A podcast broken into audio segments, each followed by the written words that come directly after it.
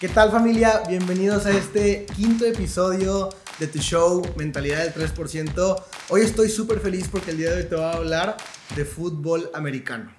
Y la verdad es de que de fútbol americano no soy ningún experto, de hecho en realidad no sé mucho, pero sé lo básico para ponerte el siguiente ejemplo que te voy a poner. Y es algo realmente increíble porque dentro de las muchas posiciones que se juegan dentro de este maravilloso deporte, están los receptores, están la línea defensiva y está el coreback.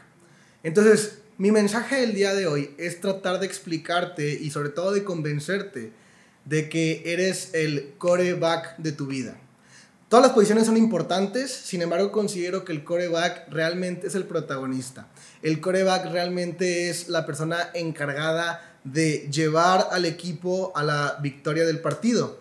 Cada touchdown que anotas en, digamos, en la simulación del juego, en realidad significa un logro en tu vida real. Entonces, vamos a hablar precisamente de eso. Porque yo estoy seguro que tú para ser el coreback de tu vida tienes todo el talento, tienes toda la capacidad, tienes todas las habilidades. Sin embargo, vengo a darte un mensaje distinto. Porque siendo el coreback más talentoso y más capaz del mundo, no te garantiza que vayas a ganar y vayas a tener mucho éxito. Lo que sí te garantiza que vayas a ganar y vayas a tener muchísimo éxito es que tengas una línea defensiva poderosa. Entonces, este concepto lo, lo, obtuve de un libro que se llama La ventaja de la felicidad, libro del cual te recomiendo 100%. Y en este libro menciona acerca de todo lo que te acabo de platicar en cuanto a las posiciones, pero obviamente es una metáfora aplicada 100% a la vida. Y cuando estamos en la jugada, cuando el jugador te pasa el balón y tú como coreback tienes que ir analizando el mejor pase, la mejor jugada, es decir, la manera más efectiva y más certera de anotar ese touchdown en tu vida, lo más importante ahí no solamente eres tú y tus habilidades, lo más importante ahí es la línea defensiva que te está protegiendo. Porque si esta línea defensiva no es tan buena o es penetrable, jamás vas a conectar un pase.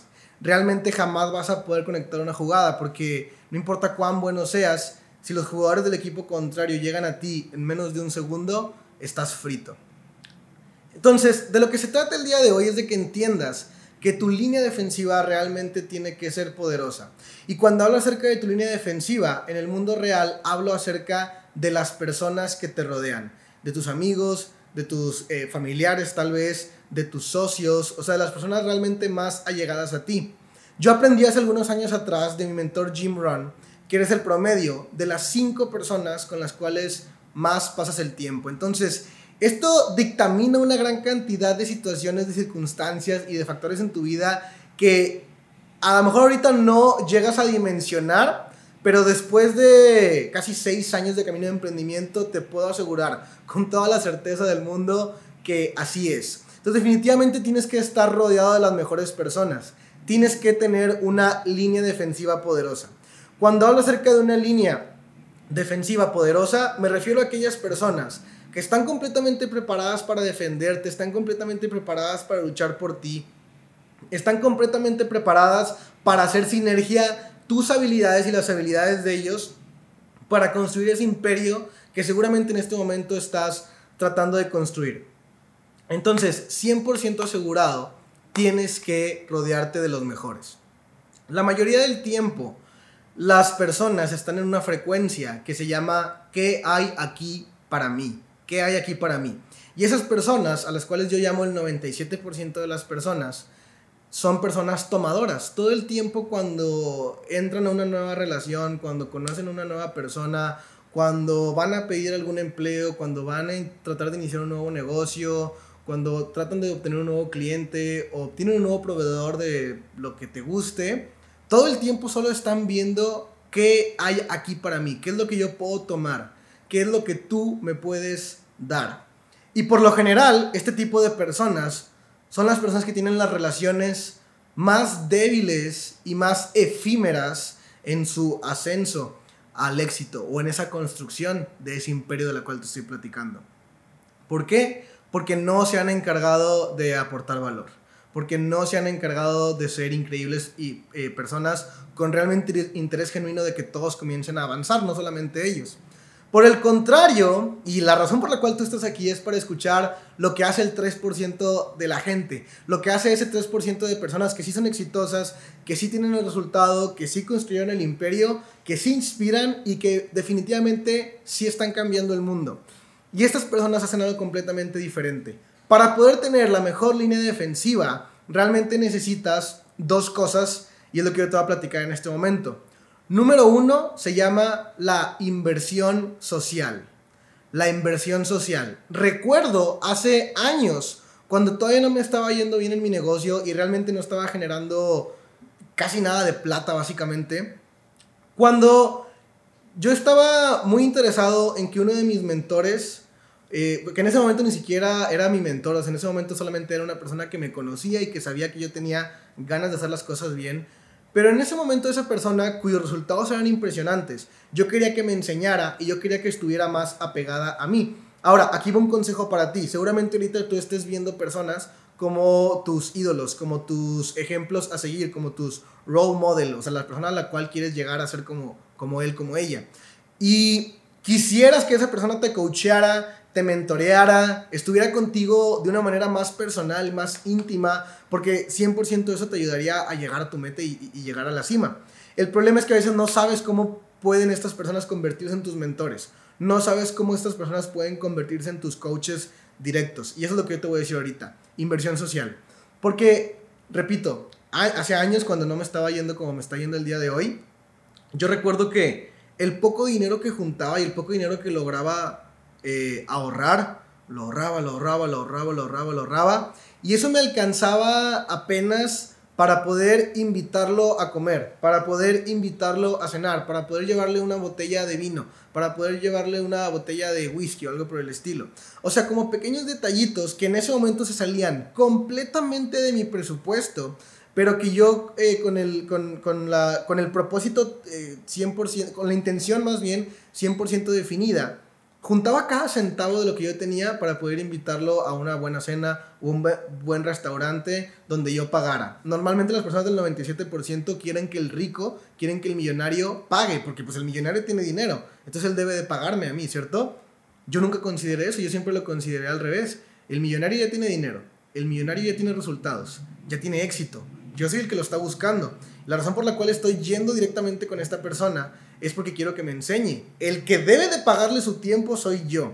Y si lo mínimo que puedo hacer es, ah, porque quizá no le puedo pagar una consultoría, lo mínimo que puedo hacer es invitarlo a comer, invitarle una botella, o al menos tener el suficiente, haber juntado, haber ahorrado o haber guardado el suficiente capital para encontrarme en esos lugares en donde solamente los millonarios van y frecuentan, que no son accesibles para el resto de la población. Pero yo juntaba el dinero necesario para poder estar presente en esos lugares. Si yo sabía que iba a haber un viaje, un retiro importante eh, de hoy, algunos meses después, yo juntaba mi dinero, juntaba mi dinero, juntaba mi dinero. Eh, y repito, no ganaba mucho dinero, pero juntaba el poco dinero que tenía y me alcanzaba precisamente para poder hacer ese viaje donde yo sabía que mi mentor iba a estar para seguir aprendiendo de ese mentor. Entonces, la conclusión de, de, de este tema de la inversión social es que debes asegurarte de tener el suficiente capital para poder estar presente en el lugar y en el momento correcto donde se encuentran esa o esas personas exitosas de las cuales tú quieres aprender.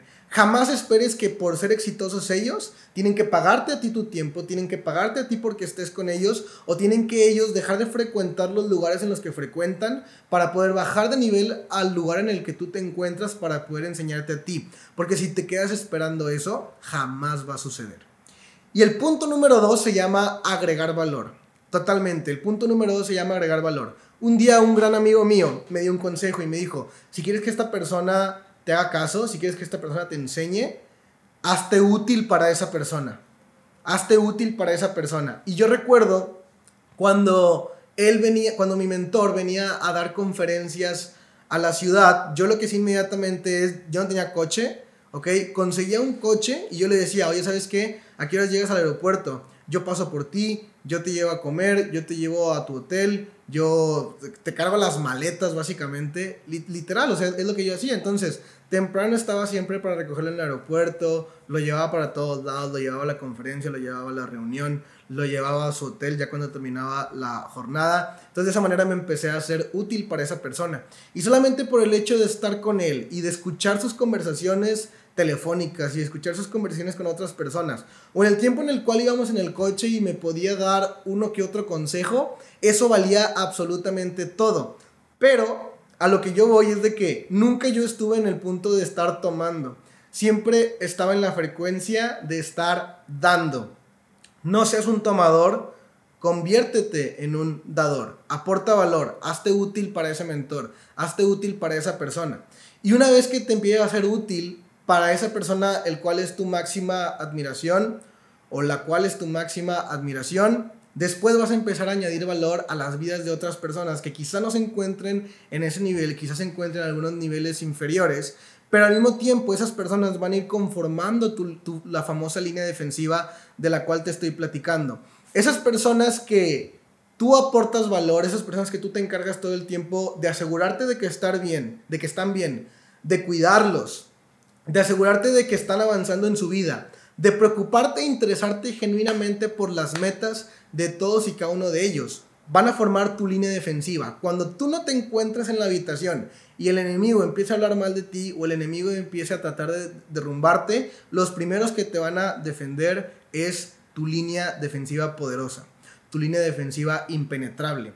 Y cuando esta línea se vuelve impenetrable, cuando tu círculo interno, cuando tu círculo de amigos, cuando tu círculo de mejores personas están dotados de habilidades, están preparados para la defensa, están preparados eh, y están conectados con la misma visión, con la misma meta y casi casi que la comunicación entre todos ustedes es telepática, porque saben exactamente qué es lo que quieren y qué es lo que están buscando, te juro que no va a haber penetración por parte del equipo contrario.